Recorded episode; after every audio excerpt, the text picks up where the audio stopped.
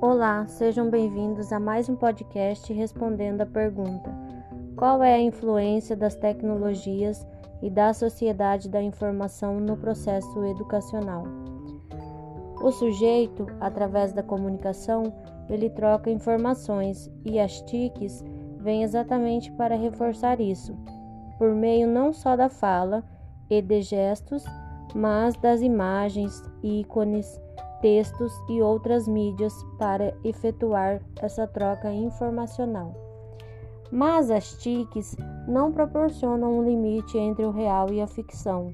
Com isso, não conseguimos discernir se o aluno, através da atividade proposta, eh, se ele construiu a sua própria identidade ou simplesmente copiou algo já pronto.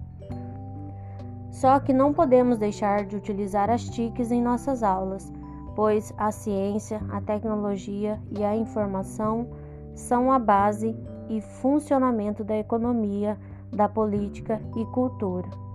Elas nos possibilitam criar novos saberes, técnicas e tecnologias que potencializam o espaço da comunicação e da educação, trazendo assim novas vivências e a multiplicidade de linguagens.